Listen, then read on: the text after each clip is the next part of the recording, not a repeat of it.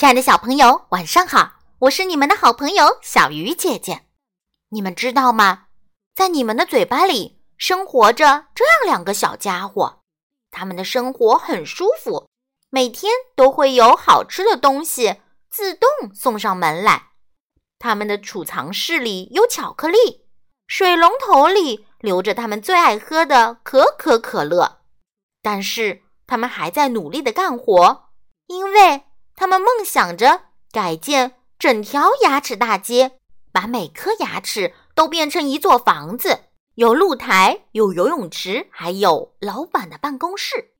但是有一天，牙齿大街突然被扫荡一空，到底出了什么事儿呢？两个小家伙的梦想还能实现吗？赶紧跟小鱼姐姐一起来听今天的故事。牙齿大街的新鲜事儿。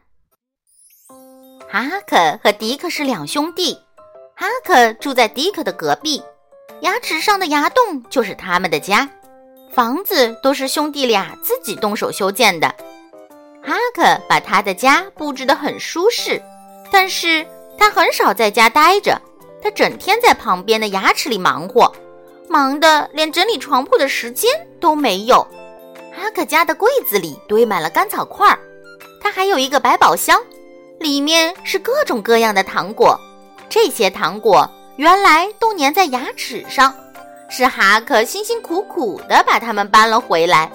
哈克是个工作狂，百宝箱里的糖果堆成了小山，他还不休息。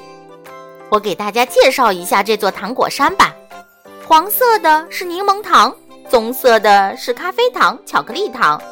橘色的大块的是香橙糖，紫色的小块的是香芋糖。至于那些白色的，很明显是饼干上的白糖嘛。这时，迪克正坐在摇摇椅上休息，他刚刚完成了一项大工程。看，一个全新的入口出现了，那就是迪克家新储藏室的入口。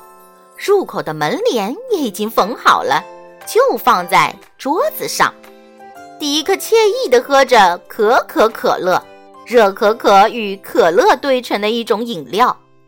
为了保证自己随时能喝上这种饮料，迪克还设计了一种管道装置，把屋顶上积蓄的饮料引到屋里来。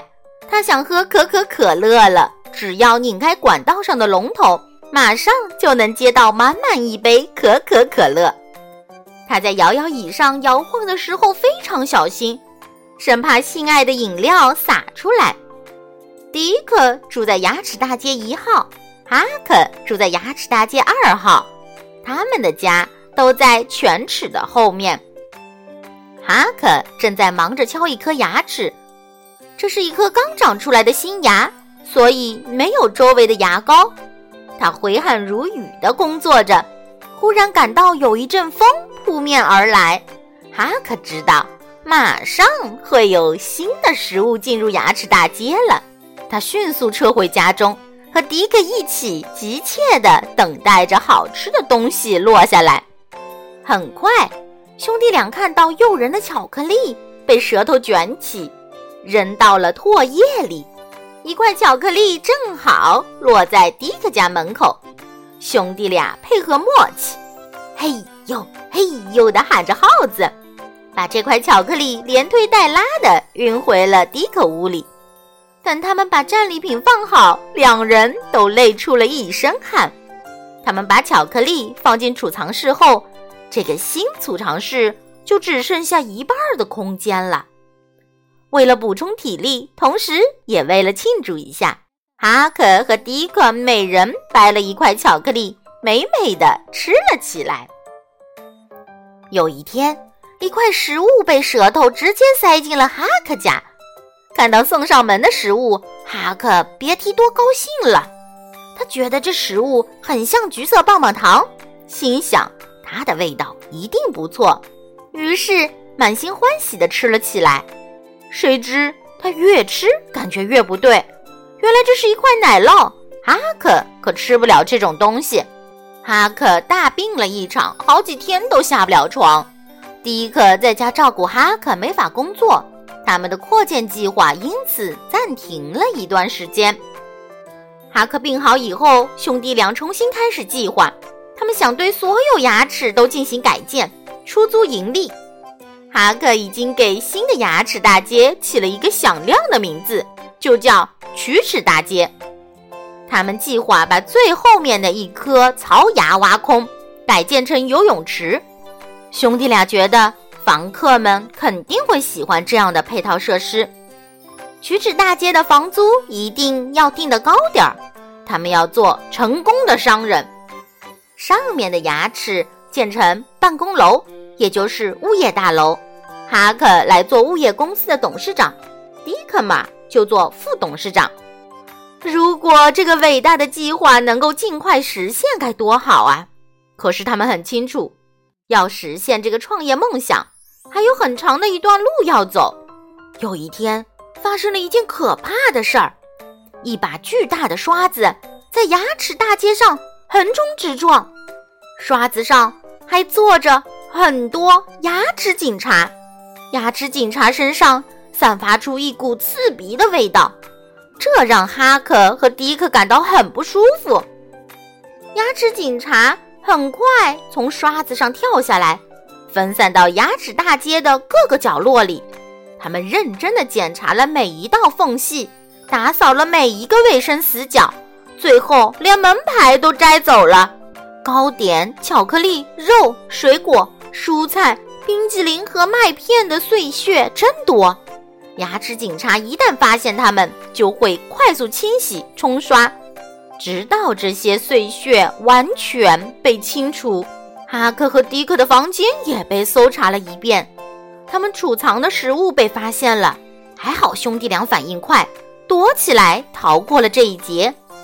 牙齿警察把哈克的百宝箱清空后就离开了，辛辛苦苦攒的粮食就这样被牙齿警察毁了。所有的努力都白费了。幸运的是，迪克的新储藏室没被发现，多亏门口挂了帘子，里面的巧克力才幸免于难。兄弟俩决定把这个储藏室挖得更深些，这样就可以在里面放更多的食物了。他们现在只能用巧克力来充饥，各方面的营养都跟不上，所以身体变得很虚弱。只能干一会儿，歇一会儿。几天后，牙神经上面的保护层也被挖开了。兄弟俩的储藏室已经足够大了，他们把那块巧克力重新放了进去。这下牙神经可受不了了，他开始拼命向大脑发出求救信号。大脑接到信号，知道有人在牙齿里修建违章建筑，但是他无法直接阻止这件事情。只能让腮帮子肿起来，通过这种方式告诉人们，有人正在口腔里干坏事儿。嘴巴张开了，一束亮光照进了牙齿大街。哈克和迪克被照得睁不开眼。一个钩子伸了进来，调走了哈克家的沙发。接着，这个钩子又调走了哈克的床、百宝箱、柜子、地毯。最后，连兄弟俩帅气的合影也被调走了。又一个钩子伸进来，在哈克家填了很多类似粘土的东西。这颗牙接受了牙医的治疗，看起来就像是一颗新牙一样，正在闪闪发光。第三个钩子里装有麻醉剂，他在迪克家滴了两滴。原来这颗牙已经被彻底蛀空了。不能修补，只能拔掉了。强光又照了进来，一把钳子夹住了这颗牙。钳子先是向两边摇了摇，然后突然用力一拔，好，拔掉了。现在补好的牙和犬齿之间空荡荡的，迪克连同坏牙一起消失了。哈克顿时暴跳如雷。他气急败坏地用锤子敲着牙，边敲边喊：“谁也不能阻止我们扩建牙齿大街！我们要把每一颗牙都蛀空，一切都是属于我们的！”就在他发疯般的敲打牙齿时，又伸进来了一个钩子。哦，狂躁的哈克也被调走了。牙齿大街又恢复了往日的平静。牙齿刚刚嚼完一根富含维生素的胡萝卜，需要好好休息一下。什么？你真的认为牙齿应该成为住房？不不不，食物必须被牙齿嚼碎，胃才能很好的消化它们。如果牙齿被蛀坏了，嚼不了食物，胃很快就会吃不消。牙齿警察现在经常到牙齿大街来巡逻，他们感觉这里就像自己家里一样舒服。如果遇到像哈克和迪克这样破坏牙齿的小东西，小朋友，你们会怎么做呢？想知道哈克和迪克的下落吗？跟我来。牙医冲洗钩子的时候，哈克和迪克先后被冲进了污水中。他们顺着排水管飘进了一条河里，然后沿着这条河飘呀飘，飘到了地中海。从此以后，他们就在海滩上晒晒太阳、聊聊天，再也没有找过牙齿的麻烦了。好了。小鱼姐姐讲故事，今天就到这里了，小朋友，我们明天再见。